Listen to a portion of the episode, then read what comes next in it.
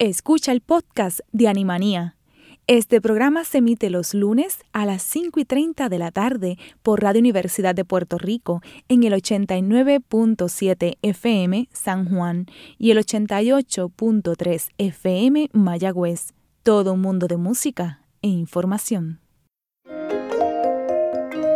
Radio Universidad de Puerto Rico presenta Animanía, un programa producido por el Movimiento Social Pro Bienestar Animal dirigido a promover la compasión y educación sobre los animales y donde se discuten asuntos de actualidad relacionados al bienestar animal.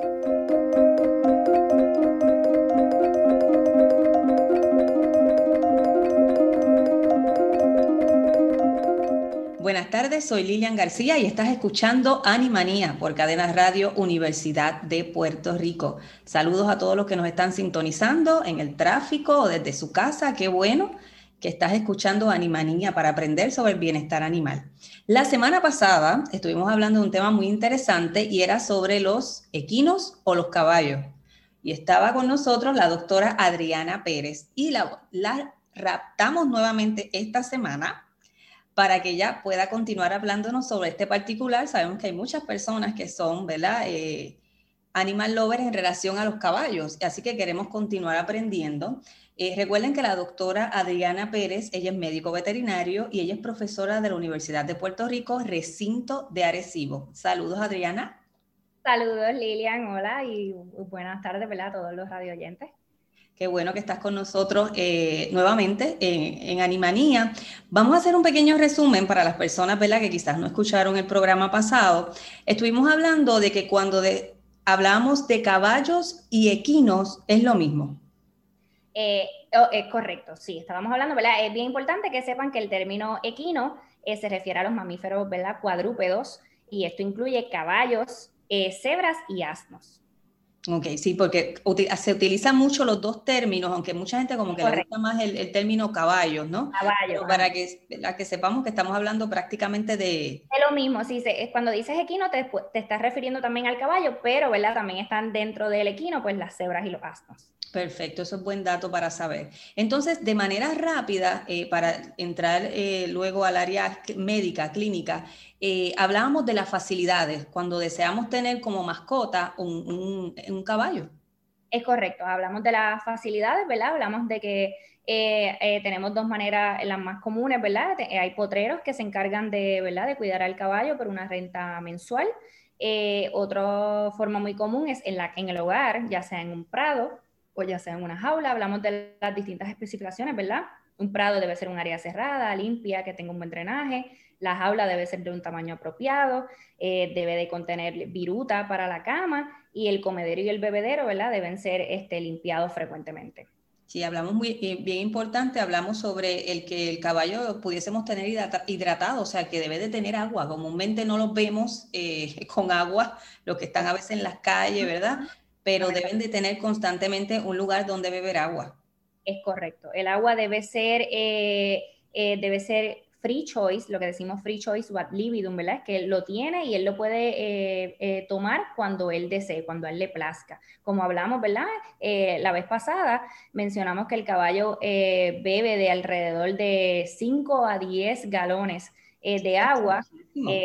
Eso, imagínate. Demasiado. Y también entonces estábamos hablando la importancia de limpiar eh, las heces, ¿no? De, los caballos.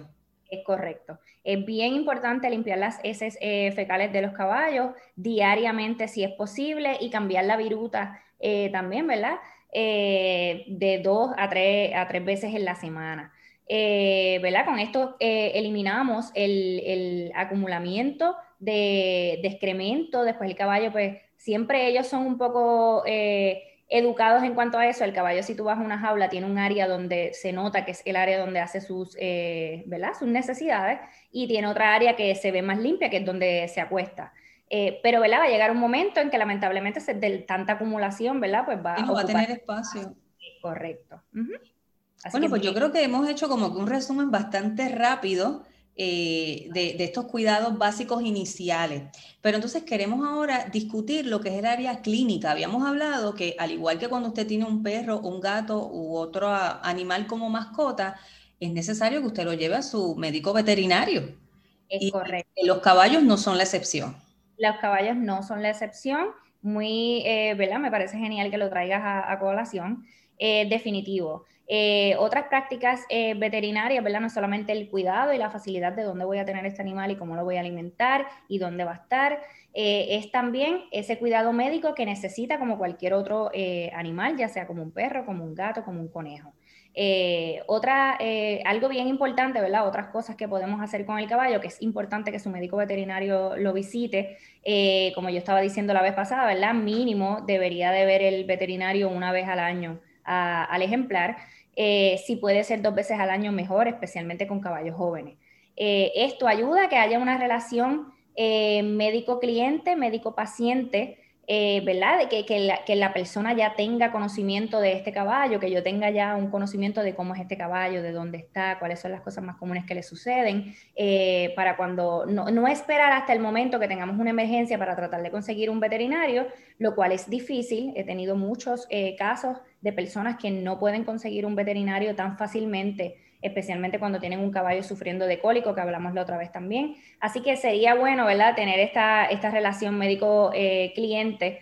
Eh, como, como, se debe, ¿verdad? Como se debe, que tengas a la mano ese contacto que te pueda ayudar y pueda, más, sobre todo, ¿verdad? Ayudar al ejemplar. Adriana, eh, entonces estás hablando de que debería mínimo una o dos veces al año eh, sabemos que en el caso de los caballos no podemos llevarlo a la clínica, así que el veterinario debe ir a ti.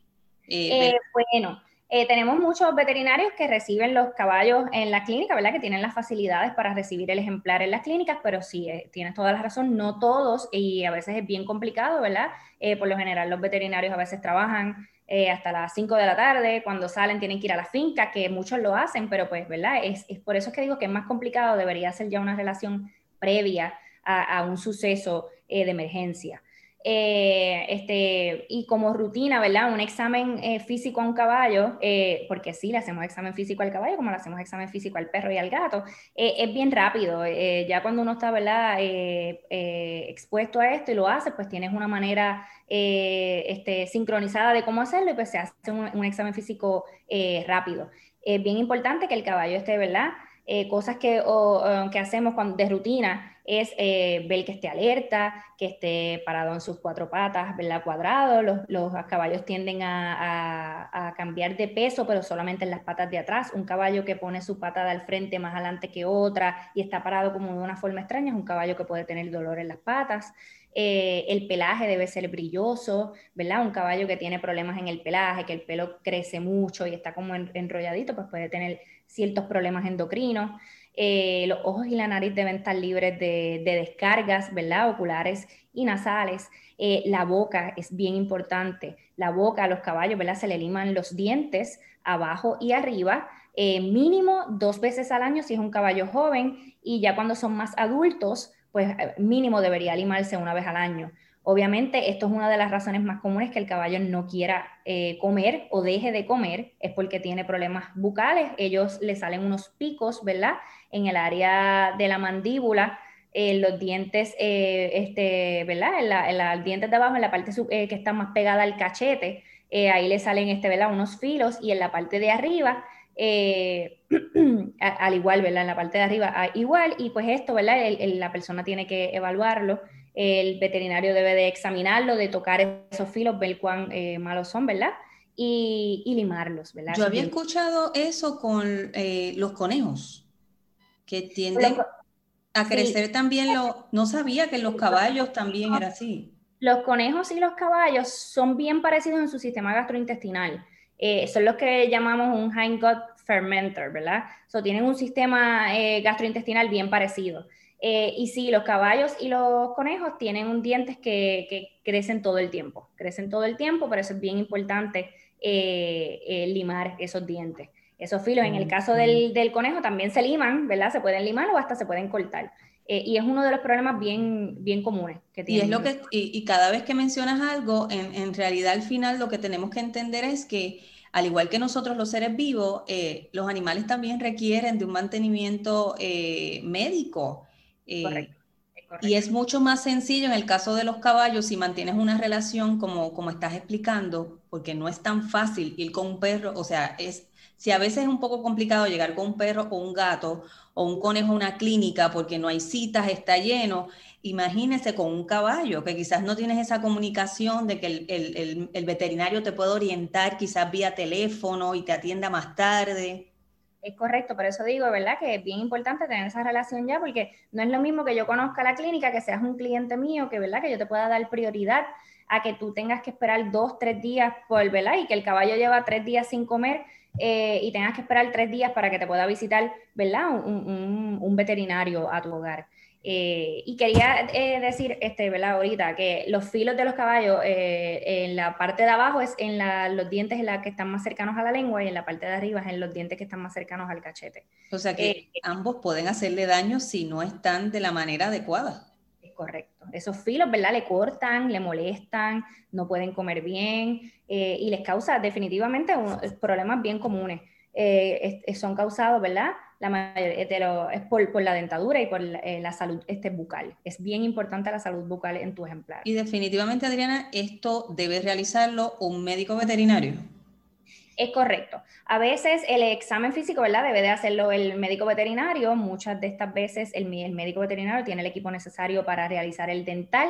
Ya cuando tienes un cliente que es tu cliente, ¿verdad? Constantemente, pues ah, muchas veces se crea una, una confianza, ¿verdad? Donde el técnico también, porque el técnico es la persona, perdón, encargada de, también de hacer los dentales, se entrenan para ello eh, y ellos, ¿verdad? Hay muchos de ellos que lo hacen con facilidad y ellos pueden ir, si el veterinario no puede ir y necesita eh, eh, simplemente limar los dientes, pues es algo que el técnico puede ir, pero para esto debe de ser, ¿verdad? Ya una relación previa al suceso, como te dije, ¿verdad? Debe haber esa relación médico-cliente para, para, poder tener, ¿verdad? Esta, estas otras ayudas, porque de primera instancia que tú me llames, yo no puedo enviar a mi técnico a ver tu caballo. Yo tengo sí, hay que, ver todo, todo lo que está sucediendo, ¿verdad? Tiene quizás otras condiciones previas y no lo sabemos. Exacto, es correcto. Otras cositas así, rapidito, ¿verdad? Que podemos, otras prácticas veterinarias comunes que a veces no le dan la importancia que tienen aquí en Puerto Rico, en adición a la boca, es las vacunas. Eh, obviamente el, protocolo de vacunas de un caballo está determinado por, por la, exposición que tenga en el área donde esté a distintos tipos de enfermedades, ¿verdad? Las, hay, hay muchos protocolos de vacunas, ¿verdad? Eh, pero eh, las vacunas más comunes aquí en Puerto Rico, que mucha gente cuando yo le hablo de vacunas me dicen, ¿los caballos se vacunan? Y yo, sí, los caballos. Sí, también. Es como que la gente a veces no está, eh, no está No muy familiarizada, exacto. Y es simplemente desconocimiento, no lo saben porque no, no, la salud animal es algo que ahora en este tiempo yo me he dado cuenta que es algo que le hemos dado más eh, prioridad, le hemos dado más importancia. Eh, entiendo que los medios están haciendo también muy bien en cuanto a, tener eh, ayuda veterinaria o, una opinión veterinaria. Yo creo que eso es bien importante. El problema que también tenemos a veces, el, mal los, los, veterinarios de finca, es que tenemos muchas personas que no son veterinarios y hacen el trabajo de un veterinario. Correcto. Pues obviamente eso, ¿verdad? Eh, nos trae un poco de conflictos, te lo digo, yo recientemente, ¿verdad? Soy graduada y es uno de los problemas que, he venido enfrentando en, en, ¿verdad? en mi corta carrera eh, cuando voy a dar un servicio, es que tengo personas que hacen... Eh, la mitad del trabajo que se supone que debas hacer tú, pero obviamente no bajo ¿verdad? la certificación o, el conocimiento. No, y muchas veces de manera incorrecta. maybe llegan, ¿verdad? Una, a un fin que es el que quieren, pero maybe no fueron por el camino correcto. Así que es bien importante siempre tener la opinión del veterinario, ¿verdad? Eh, y como te estaba diciendo, ¿verdad? Acerca de las vacunas, pues las vacunas más comunes en Puerto Rico eh, son eh, las rabias, el tétano. El caballo es un, es un, animal que está bien propenso al tétano y por eso es que hablaba de la importancia de limpiar las jaulas bien, una jaula sucia, si el caballo se da un golpe, ¿verdad? Y está la jaula sucia, esa bacteria va a entrar y no vamos a ver los síntomas hasta días después. Eh, e incluso ya a veces la herida está sanada.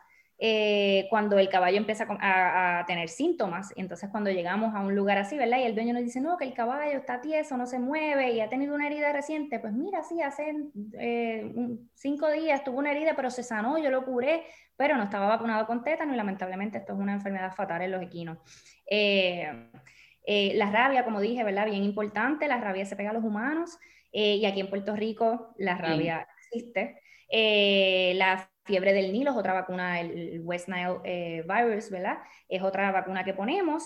Eh, y la influenza también es, ¿verdad? Como protocolo. Eh, yo recomendaría esas cuatro vacunas aquí en Puerto Rico. O sea que si hacemos una comparativa, y lo hago de esta manera porque como te mencioné, casi siempre hablamos de perros y gatos, cuando vacunamos a nuestras mascotas, colocamos siempre la de la rabia y la famosa 5 en 1, ¿verdad?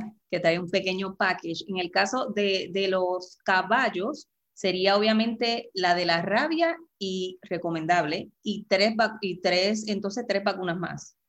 Es correcto, eh, eh, sería la rabia, el tétano, la fiebre del Nilo eh, y la influenza, que son las, las, cuatro vacunas más comunes que yo recomendaría. Y debe ser, ¿verdad? por norma, anualmente.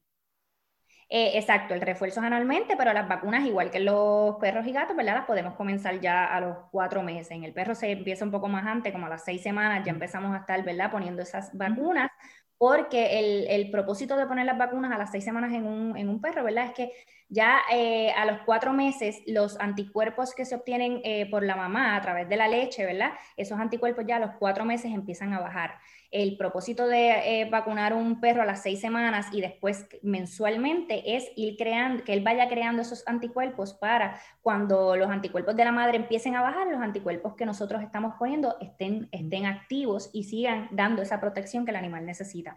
En el caballo no es distinto, ¿verdad? En el caballo podemos comenzar las vacunas a los cuatro meses. Se le da un booster en un mes y luego anualmente se ponen las vacunas. Y eso me lleva entonces a preguntarte lo que es el desparasitante, que también lo hacemos con nuestras demás mascotas. Muy bien, y es bien importante. Obviamente hay sin número de distintos desparasitantes, ¿verdad? Eh, sin números de marcas. Eh, este, esto se debería hacer cada dos a tres meses, obviamente, ¿verdad? Cabe mencionar aquí, que bueno que lo traes a, ¿verdad? al tema, eh, eh, es lo mismo con las vacunas, ¿verdad? Las vacunas hay un protocolo que según donde tú estés y la enfermedad a la que estés más expuesto, pues se deben de poner ciertas vacunas. Eh, con el desparasitante es lo mismo, esto va a depender de la cantidad de caballos que tienes, de dónde los tienes, eh, ¿verdad? Y, si introduces un caballo nuevo a tu finca que vino de otra finca, eso es bien importante, ¿verdad? Porque un caballo que está en una jaula, que no tiene contacto con otros caballos, el contacto con otros caballos es mínimo, está solamente en su jaula, pues obviamente maybe la, la predisposición que tiene a obtener parásitos eh, intestinales, pues es bien baja. En estos caballos se pueden desparasitar no tiene que ser de cada dos a tres meses. Ahora, caballos que tú tienes sueltos, eh, que están, ¿verdad? Todos juntos sueltos, eh, pues esos caballos cada dos a tres meses, ¿verdad? Se deberían de, desparasitar. Que eso nos hace regresar a la premisa de que hemos estado hablando durante estos programas, y es que siempre debemos consultar un médico veterinario eh, para que pueda evaluar todas estas cosas la premisa siempre está, porque quizás nosotros tomamos ciertas decisiones, pero necesitamos un médico veterinario que nos confirme que es lo más adecuado a, lo que tenemos. Es correcto, Lilian, es correcto. Yo exhorto ¿verdad? a todas las personas eh, a que tengan una relación médico-veterinario, eh, ¿verdad? Que consigan un, buen veterinario que pueda visitarlos o que ustedes, ¿verdad? Puedan eh, llamar y decir, mira, me está sucediendo esto con el caballo. Esto los va a ayudar tanto a ustedes y va a ayudar tanto al equino en el momento en que ocurra una emergencia, como dije, y lo recalco porque es que es bien importante. Tengo muchos pacientes que esperan a última hora para tener un veterinario y cuando tú, ¿verdad? Hablas con ellos y, le, y les dices, ok, pues ¿cómo lo puedo ayudar? No, porque es que tengo esto, necesito que venga, el caballo lleva dos días así, imagínate, imagínate cómo me siento yo como veterinaria que no voy a poder ir, que me está diciendo que, y tengo un paciente que necesita de mis cuidados y lamentablemente por cuestiones de tiempo o, o que no sea lejos, ¿verdad? Que no sea cerca de mi área local, pues que yo no pueda ir. Eh, yo me siento, obviamente, ¿verdad? En, en y impotencia. De ir, pero exacto, a la misma vez siento frustración de que wow, si yo hubiera sabido esto, si, ¿verdad? si yo hubiera tenido una relación con este paciente y no espero, eh, con este cliente y no espero a última hora tratar de conseguirme, pues, ¿verdad? Yo por eso exhorto a todas las personas que tienen eh, caballos a que tengan, llamen a un veterinario, consulten con él, hablen de vacunas, hablen de, de limar los dientes, hablen de desparasitantes, hablen de las cosas, ¿verdad? Más comunes eh, y nada, y escuchen las recomendaciones eh, y, ¿verdad? Y yo creo que esta es la manera adecuada. Es como ustedes cuando están enfermos o cuando, ¿verdad? Cuando nosotros estamos enfermos, vamos de quién escuchamos el, consejo qué regla seguimos, la que nos dice nuestro doctor, ¿verdad? Pues yo, e, es, es exactamente lo mismo con los animales. A veces creemos, ¿verdad? Que sabemos muchas cosas, que no, porque aquel trato este y eso me va a funcionar, eh, pero es bien importante, ¿verdad? Tener esa relación médico veterinario. Y más ahora en estos momentos, eh, ¿verdad? Con esto de la pandemia se ha transformado mucho eh, las agendas y, ¿verdad? Cómo se manejan. Así que debemos tener más a la mano ese tipo de, opciones por el bienestar de nuestros animales y por consiguiente de nosotros. Correcto. Eh, Así que es bien importante. Adriana, antes, ¿verdad? En el poco tiempo que nos queda, eh, me gustaría que quizás pudiésemos darle a las personas algunas recomendaciones, porque sabemos que hay muchas eh, familias que, tienen caballos como mascotas, eh, quizás no tienen los recursos para tenerlo en, un establo o demás. casi siempre quienes manejan estos caballos o equinos son adolescentes o personas bien jóvenes que no estoy diciendo que no estén al pendiente de los cuidados, pero quizás van por otra línea, ¿verdad? Eh, y nos gustaría darle rápidamente algunas recomendaciones para bienestar del, del, animal. Claro, muy bien, claro que sí. Pues mira, una de las recomendaciones que me gustaría hacer es eh, pendientes, ¿cada cuánto le das agua a tu caballo? Eh, tu caballo tiene un área con sombra donde pueda refugiarse.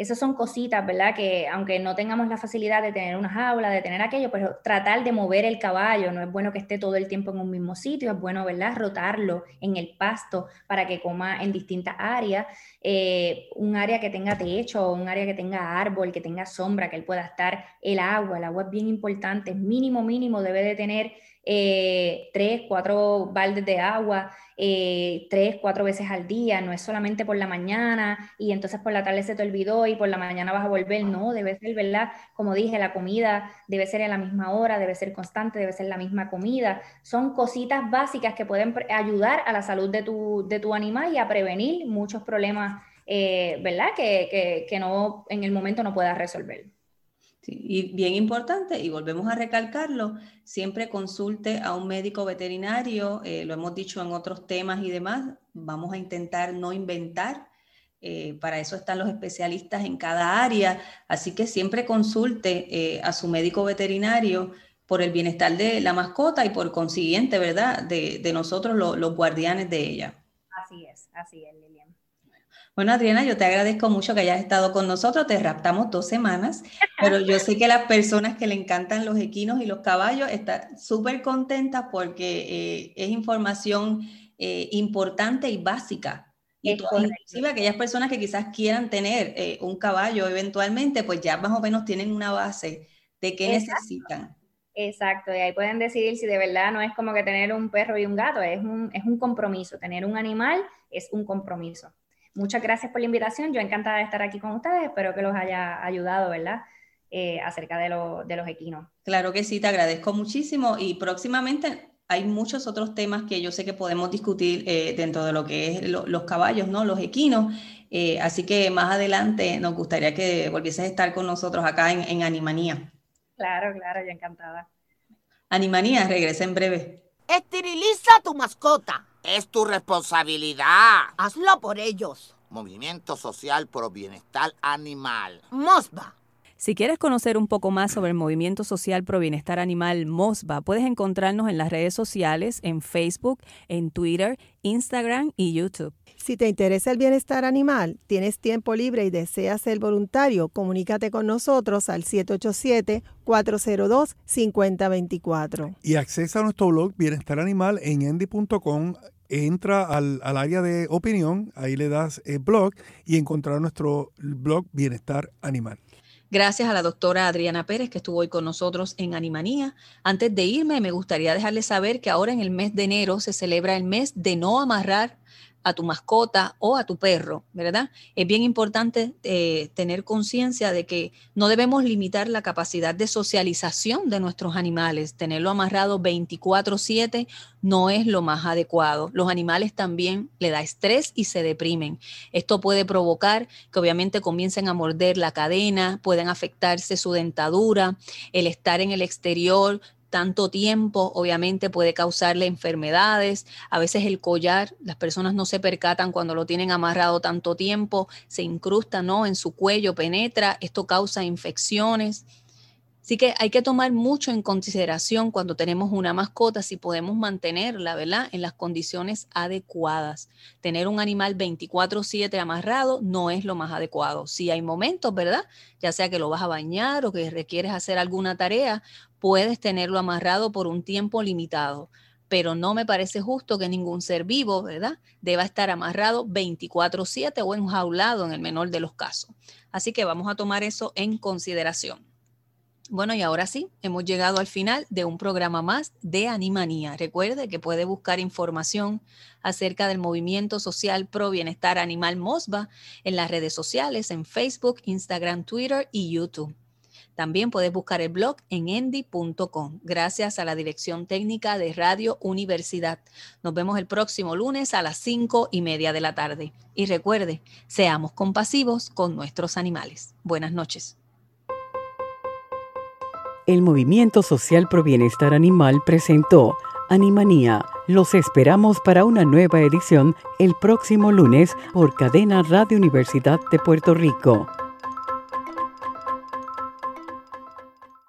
Acaba de escuchar el podcast de Animanía. Le invitamos a que nos sintonice los lunes a las 5 y 30 de la tarde por Radio Universidad de Puerto Rico en el 89.7 FM San Juan y el 88.3 FM Mayagüez. Todo un mundo de música e información.